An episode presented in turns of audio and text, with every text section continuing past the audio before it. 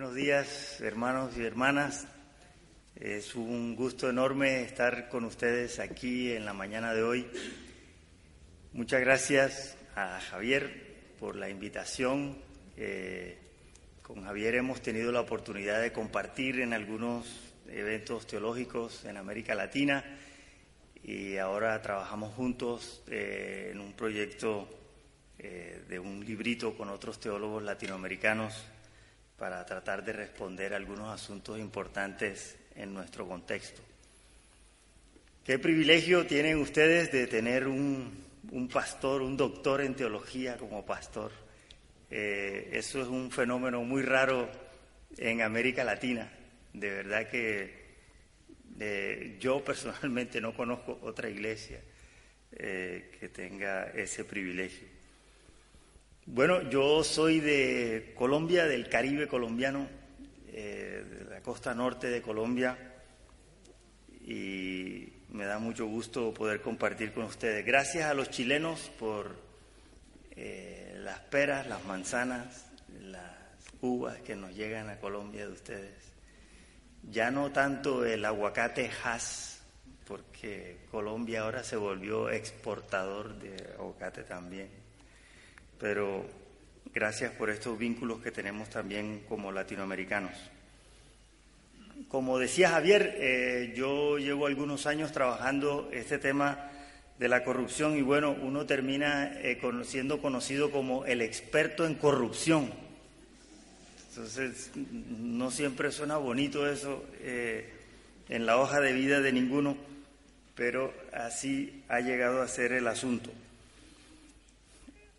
Hace casi un año estaba yo en otro país de América Latina compartiendo sobre este tema y había una reunión eh, más o menos pequeña y se levantó una persona, una señora, a contar algo sobre esto de la corrupción. Y la señora dijo, miren hermanos lo que me pasó a mí.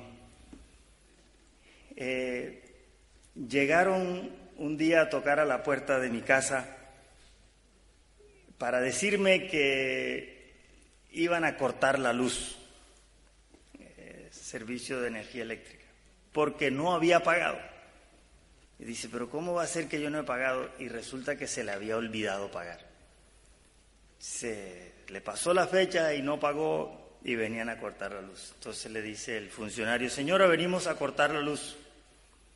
Y ella, ay, ¿cómo va a ser? Bueno, eh, ¿qué vamos a hacer? Y sí, y el funcionario le dice, señora, ¿se va a dejar cortar la luz? Y ella dice, pues, pero sí, ¿qué, se va a hacer? Y el tipo le dice, pues hacer es lo que se puede. sí, ya ustedes me entienden. Bueno, entonces no le cortaron la luz. A los pocos días, misma historia, llega un funcionario, señora, usted no ha pagado el agua, venimos a cortar el agua. ¿Cómo va a ser? Se le había olvidado también cortar. Esa es la, como la memoria freudiana, ¿no? Que se le olvida uno lo que uno no quiere recordar. Y, eh, señoras, este, bueno, sí, ¿qué vamos a hacer? Señora, ¿se va a dejar cortar el agua? La misma historia. Bueno, y pasa así, ya van a la, tercera, lo mismo y la señora iba a hacer lo mismo. Y llega un momento en que ella reflexiona y dice, pero yo qué estoy haciendo? ¿Cómo voy a hacer yo esto otra vez? Esto a mí no me queda bien como pastora de la iglesia. A mí me impresionó la honestidad de esta hermana de, cómo eh, dijo lo que a ella le había pasado y cómo llegó un momento en que reflexionó y dijo, esto no está bien. Y es una pastora de una iglesia. Y uno se pregunta, ¿cómo es eso posible? Hay una cosa que yo digo siempre que hablo del tema de la corrupción y es esta. Un estudio hecho en Indonesia revela que los países más corruptos del mundo son los más religiosos. Y no importa si son budistas, musulmanes o cristianos los países más religiosos son los más corruptos. ¿Y por qué? Dice uno. Porque la expectativa cuál es? Que debería ser lo contrario. Desde la perspectiva cristiana, ¿qué se dice? Que evangelicemos, que se convierta la gente para que nuestro país cambie. ¿Cierto? Que con la evangelización se transforma la sociedad. Pues no ocurre porque a mayor religión, más corrupción. El mismo autor de este trabajo de investigación se da la tarea de preguntarse por qué es que ocurre esto. Y la respuesta es muy sencilla, tan sencilla que cuando uno encuentra esos artículos que salen publicados en revistas académicas, uno dice, pero eso lo hubiera dicho yo también. Esa es la respuesta. Y la respuesta realmente es muy sencilla. Y es esta. La gente religiosa, por lo general, se dedica más al objeto de su culto que a las implicaciones éticas de ese culto. Todo gira alrededor del objeto de adoración. Y poco se elabora sobre qué implica esto. ¿Qué implica adorar a este Dios? Y nosotros, gracias a Dios que tenemos en la Escritura muchos ejemplos de estas implicaciones. Y la Biblia está llena de ejemplos de los que no vieron las implicaciones. Yo tengo entendido que esta es una iglesia comprometida con el Señor, comprometida con la ética cristiana, con las implicaciones de la fe. Entonces les ofrezco esta reflexión como para que sigamos pensando en eso, porque yo sé que aquí no es la primera vez que van a pensar en las implicaciones éticas de nuestra fe. ¿Por qué se piensa más en las implicaciones en términos de culto, de adoración, del objeto de culto y no en las implicaciones éticas. Pueden haber muchas explicaciones, algunos van a decir que es lo más fácil, que el ser humano tiene más inclinación hacia lo religioso y poco hacia lo ético por naturaleza, en fin. Pero aquí en este salmo que hemos leído, el Salmo 26, encontramos a un creyente que piensa en qué significa creer en Dios. Y yo he querido llamar esto como la autoridad para predicar. ¿De dónde viene la autoridad para hablar del Evangelio? Nosotros en general pensamos que la autoridad viene de haber tenido un encuentro personal con Cristo, que la autoridad viene de la práctica de las disciplinas espirituales y ese tipo de cosas serían las respuestas que daríamos normalmente. Cuando nosotros pensamos en la resurrección, que es la celebración del día de hoy, encontramos que hay toda una ortodoxia con respecto a la resurrección. ¿cierto? Y nosotros recordamos el texto de Corintios y lo que Pablo habla en Romanos sobre la, la importancia cardinal que tiene la resurrección. Si Cristo no ha resucitado, nosotros somos dignos de lástima, nuestra fe es vana, ¿no? es decir, no tiene nada. También a veces pensamos en los discípulos de Cristo, la diferencia entre los discípulos antes de Pentecostés y después de Pentecostés. Y siempre se toma el ejemplo de Pedro, ¿cierto? El Pedro eh, impulsivo y después miedoso, al Pedro eh, atrevido, predicador y todo eso, ¿qué le dio autoridad? Y nosotros decimos la resurrección. Yo quisiera establecer en la mañana de hoy una relación entre el Salmo 26 y Romanos 6, que habla también de la resurrección. Entonces, si pueden tener un dedo en un pasaje y el otro en el otro para mirar. Dice el Romanos capítulo 6 en la nueva versión internacional, ¿qué concluiremos? ¿Vamos a persistir en el pecado para que la gracia abunde? De ninguna manera. Nosotros hemos muerto al pecado. ¿Cómo podemos seguir viviendo en él? ¿Acaso no saben ustedes que todos los que fuimos bautizados para unirnos con Cristo Jesús, en realidad fuimos bautizados para participar en su muerte? Por tanto, mediante el bautismo fuimos sepultados en él en su muerte a fin de que así como Cristo resucitó por el poder del Padre, también nosotros llevemos una vida nueva.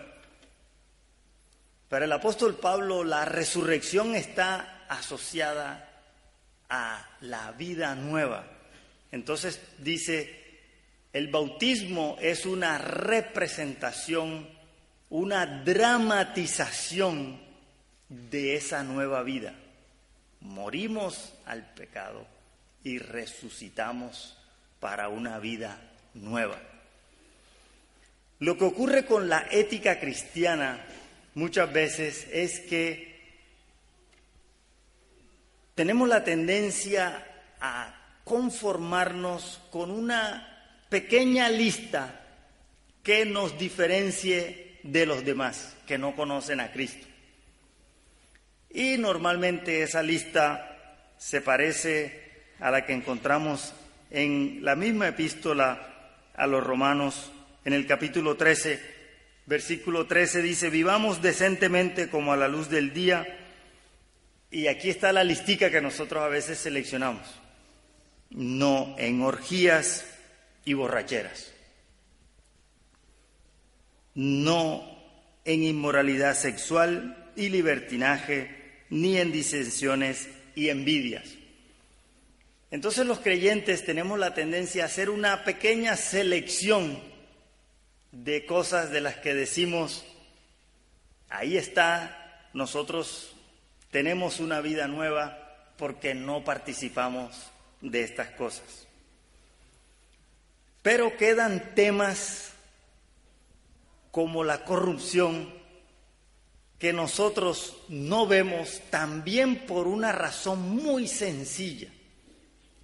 La razón principal porque la que nosotros no vemos la corrupción de la que participamos es porque la corrupción es parte de la cultura.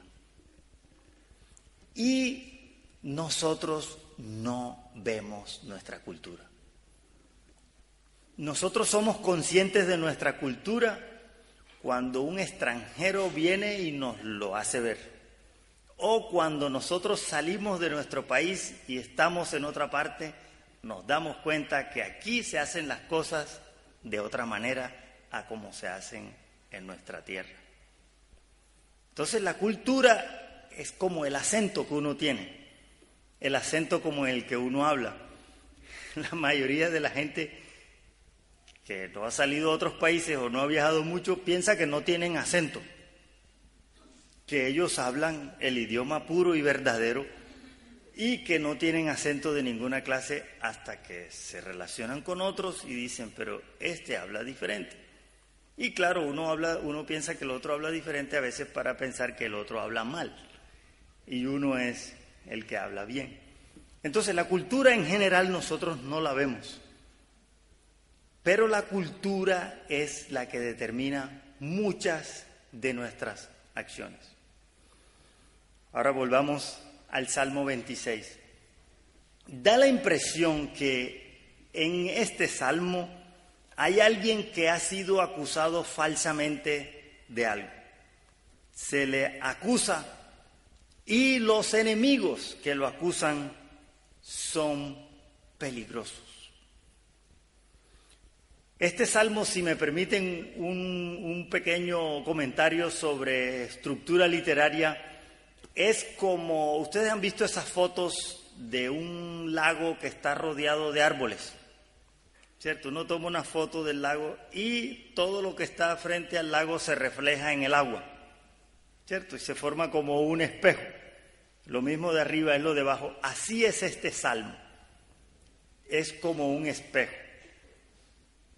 Y vamos a mirar brevemente cómo este espejo tiene un, un punto, un vértice donde se encuentra, donde llega, apunta hacia un tema que sería en la foto del lago como la orilla, donde se une el agua con la tierra.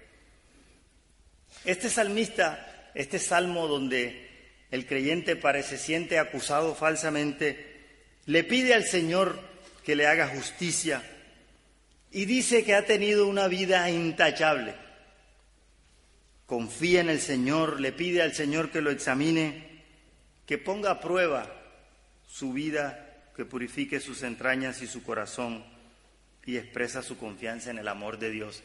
Esto mismo que dicen los versículos 1 al 3 se repite de otra manera en los versículos finales 11 y 12. Llevo una vida intachable, otra vez dice, líbrame y compadécete de mí, y habla de caminar en, en terreno firme. A nosotros en general nos parece extraño que en el Antiguo Testamento uno encuentre individuos que hablen de esta manera. He llevado una vida intachable. Y uno piensa que eso es vanagloria, que eso es arrogancia, que eso es orgullo. ¿Cómo va a decir una persona eso? Pero por este mismo salmo nosotros vemos que no se trata de eso, sino que la persona es inocente con respecto al pecado o al delito del que se le acusa, porque la misma persona le pide al Señor que lo examine y que lo purifique. Sin embargo, sí hay en el Antiguo Testamento algunas oraciones, como en, el, eh, en Deuteronomio capítulo 26 y en algunos otros salmos, donde el creyente expresa eso de tener una vida intachable. Y no existe, que yo sepa, en la tradición cristiana ese tipo de oraciones. Nosotros tenemos oraciones donde confesamos pecados, donde pedimos que el Señor nos limpie y todo eso, pero no decimos que hemos vivido una vida intachable ni tampoco hablamos de las buenas obras que hayamos hecho en nuestras oraciones, cosa que sí encontramos en el Antiguo Testamento. Pero como les digo, no se trata de arrogancia, sino de que con respecto al pecado de que le acusan, el creyente se declara inocente. en los versículos 4 y 5 aparece el mismo tema que aparece en los versículos 9 y 10. Y allí es donde habla del tema de la corrupción. Y el creyente en esta oración parece tomar distancia por la conciencia que tiene de este tipo de personas. Yo no convivo con los mentirosos, ni con hipócritas, ni con malvados, ni con perversos. Hay gente específica con la que este creyente dice que no se junta. Y en el versículo 9 dice, en la muerte no me incluyas entre pecadores y asesinos, gente que tiene las manos llenas de artimañas y sobornos. En este estudio de la corrupción, una conclusión a la que yo he llegado es que la corrupción trae principalmente tres cosas, que son atraso, pobreza y muerte. atraso. Todo lo que se roban de la corrupción nos atrasa como país. Y los países se demoran años en recuperarse de ese atraso.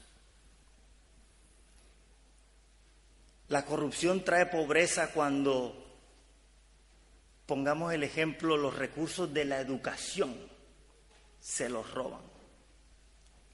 El dinero que se roban de la educación significa que resultan profesionales mediocres, que no pueden competir en un mundo laboral que es cada vez más competitivo. Y a veces nosotros nos engañamos en muchos países de América Latina con lo que yo llamo la cultura del papelito. Como dicen en Perú, papelito gana.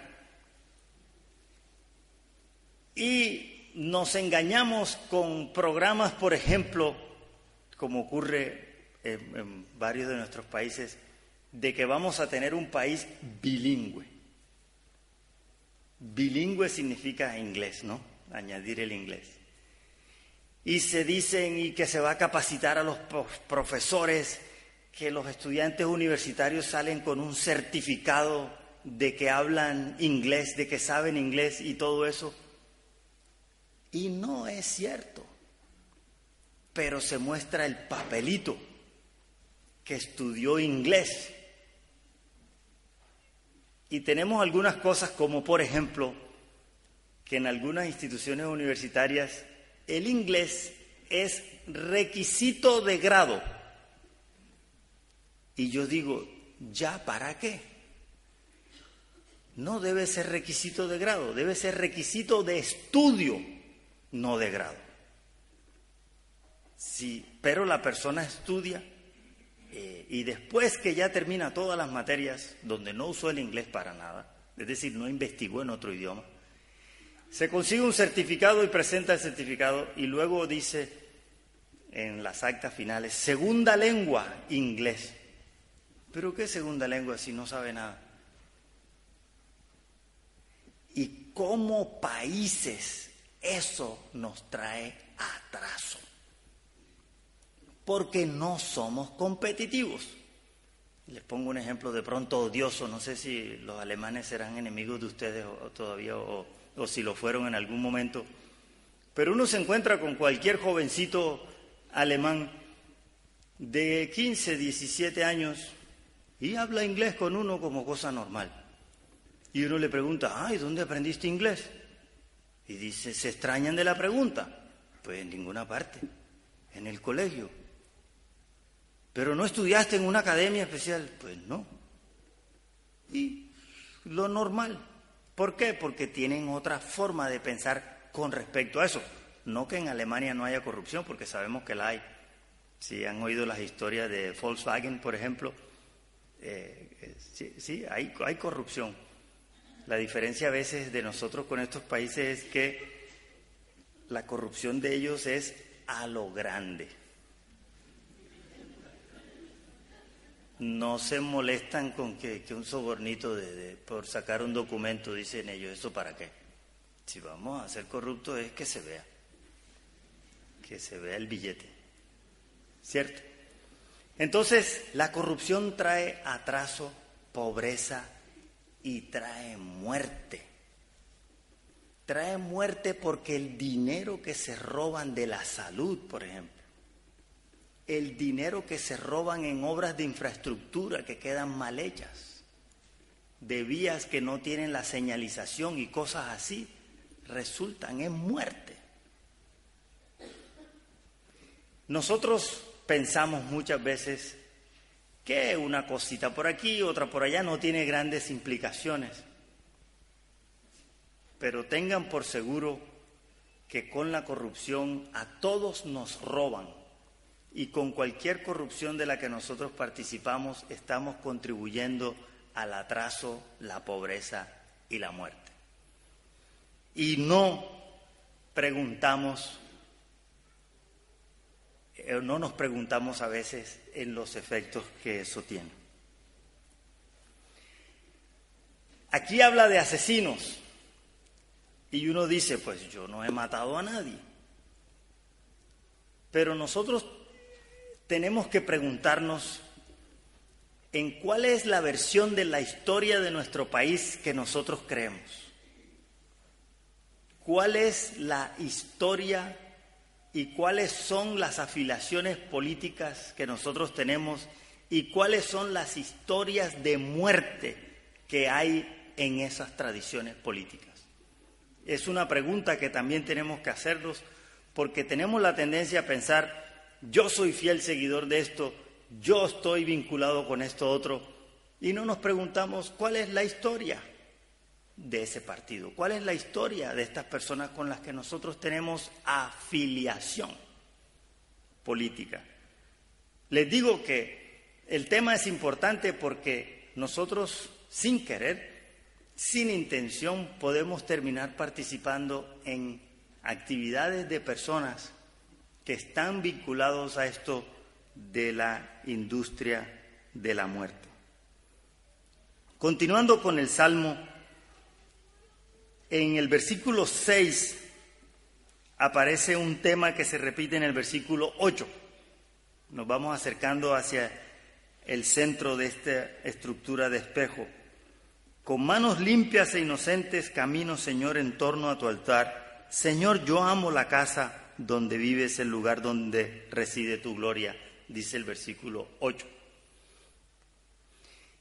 Nosotros los salmos normalmente los entendemos como el cancionero de Israel, ¿cierto? Se dice así, que este era el libro de cantos de Israel. Y no pensamos normalmente en estos temas como parte del culto. ¿Me entienden? ¿Cómo va uno a hablar de, eh, imagínense ustedes, ponerle música a este salmo y que uno cantar que yo no me junto con asesinos? Uno dice, pero eso no se le pone música. Sin embargo, decimos que este es el cancionero de Israel, el libro de oración de Israel. Y aquí es donde entra el tema de este autor de Indonesia que les mencionaba. En los salmos, en el culto bíblico, los temas de la ética hacen parte del culto, hacen parte de la oración. Si alguien se siente incómodo diciendo, he vivido una vida intachable, por lo menos el recitar este salmo en el culto y decir, no me junto con estas personas. Y declarar, Señor, yo no participo de actividades con personas que se dedican al soborno, a la muerte. No participo de ese tipo de cosas.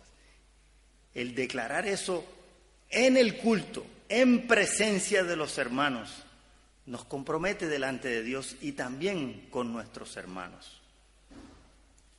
Y menciono esto porque este creyente, aun si no está físicamente en un templo, en un sitio de culto, allí es donde se imagina que se hace esa oración. En la Biblia no se separa culto de ética, están juntos por todos lados. Y el creyente tiene la oportunidad en el culto de expresar su oración con respecto a estos temas. Y finalmente llegamos al versículo 7, que es el centro del salmo.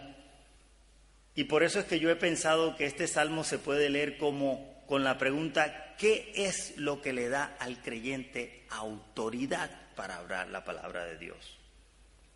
nosotros podríamos decir en un domingo de resurrección que cree que Jesucristo ha resucitado, que tiene el Espíritu de Dios. Pero la pregunta a la que este salmo nos invita a hacernos es, ¿qué significa para la vida que Cristo ha resucitado? Y el apóstol Pablo dice que hemos muerto al pecado y vivimos una vida nueva que hace Cristo posible en nosotros. Entonces el versículo 7 dice, proclamando en voz alta tu alabanza y contando todas tus maravillas. Miren ustedes que este salmo, de este salmo, probablemente el versículo 7 es al que muchos cristianos le pondrían la música. Los versículos 6, 7 y 8. Y hablaríamos que camino en torno a tu altar, que canto tu alabanza, amo la morada donde tú vives, pero estas palabras están rodeadas, estas palabras que son el centro del Salmo, tienen a ambos lados el tema de los corruptos. Eso es lo sorprendente para mí de este Salmo y de muchos otros textos en la Biblia, que no separan una cosa de la otra. El estudio de que los países más corruptos son los más religiosos se refleja cuando nosotros, al encontrarnos con este salmo, en el culto leeríamos los versículos 6 al 8. Y no diría, diríamos que los otros no. ¿Por qué? ¿Qué pensamos nosotros con respecto a eso? No, pero es que necesitamos algo que sea bonito, ¿cierto? Eh, necesitamos leer un salmo que anime a la gente, que lo ayude. Este es la palabra de Dios. ¿Cierto? Nosotros no tenemos derecho a cambiarla, a andar haciendo copiar y pegar y sacar y decir esto no y esto sí. Este es el salmo completo, que así como dice, amo Señor tu morada, quiero proclamar tu palabra, también dice, y no me junto con corruptos, no me afilio con asesinos no ando con gente que tiene las manos manchadas de sangre y no participo de los negocios de estas personas. Eso es la manera como el salmista entendía la integridad de la que habla al principio y al final el Salmo.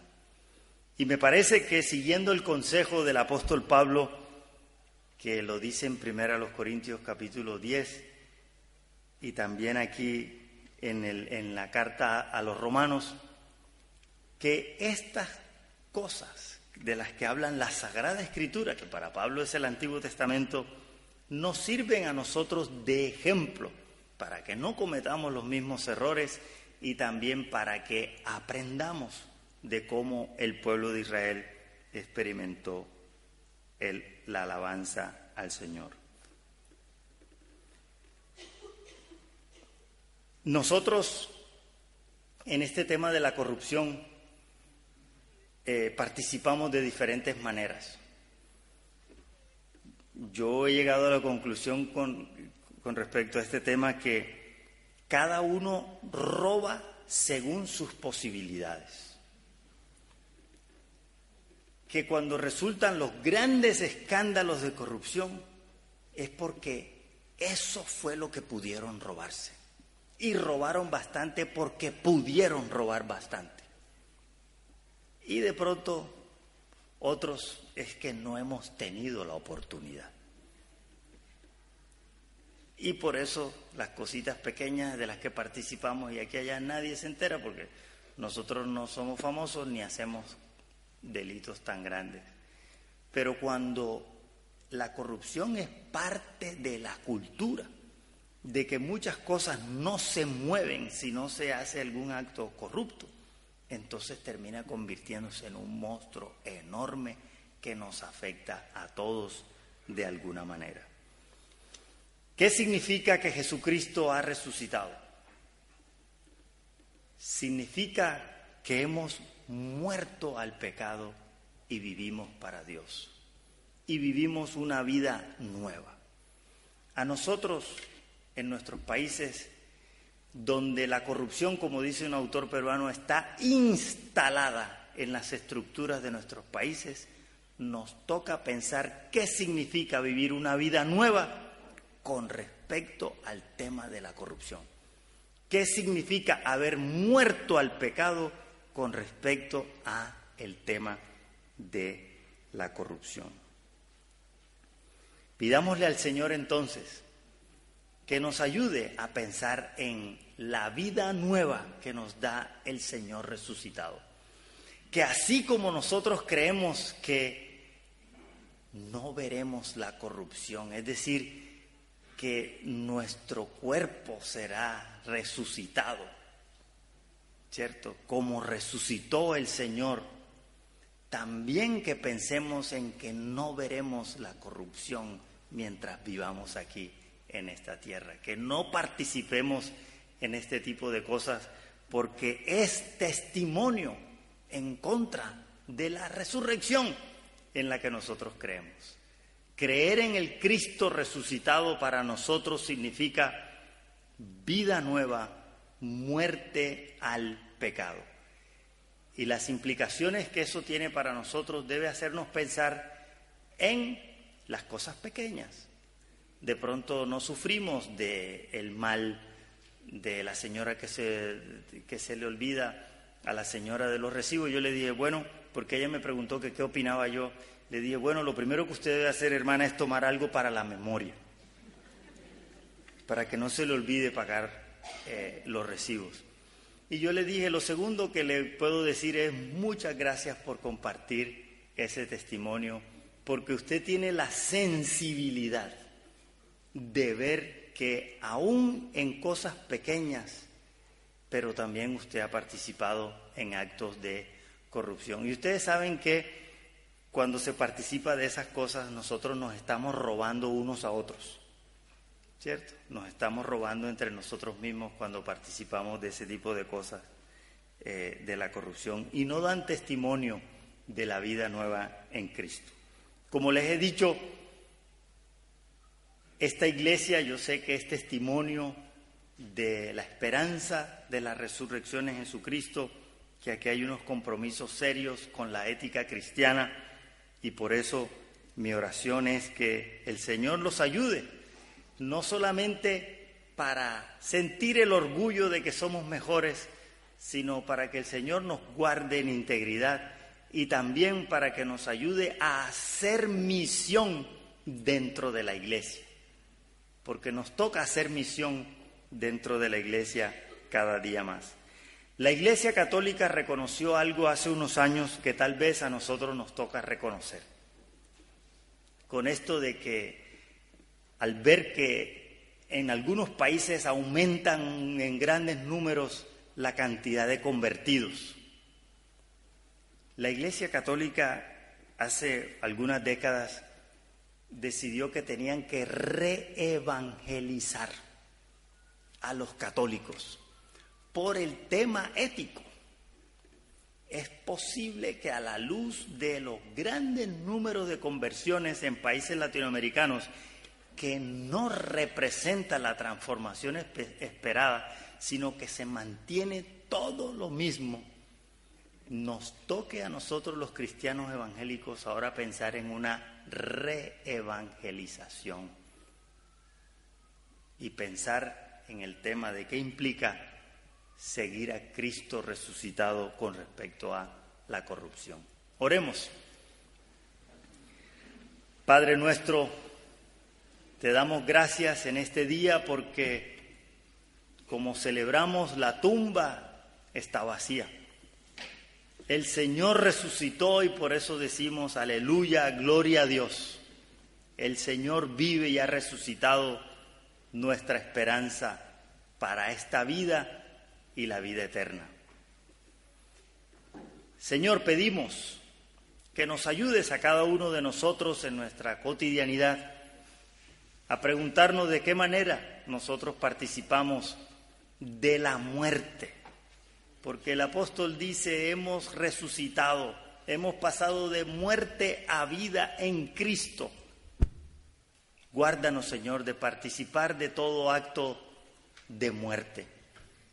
Ayúdanos a caminar a cada uno en integridad y dar testimonio de que el Señor ha resucitado. Te bendecimos y te alabamos por tu bondad con nosotros, por tu paciencia, Señor, que tú proveas para todas nuestras necesidades en el nombre de Cristo nuestro Señor. Amén.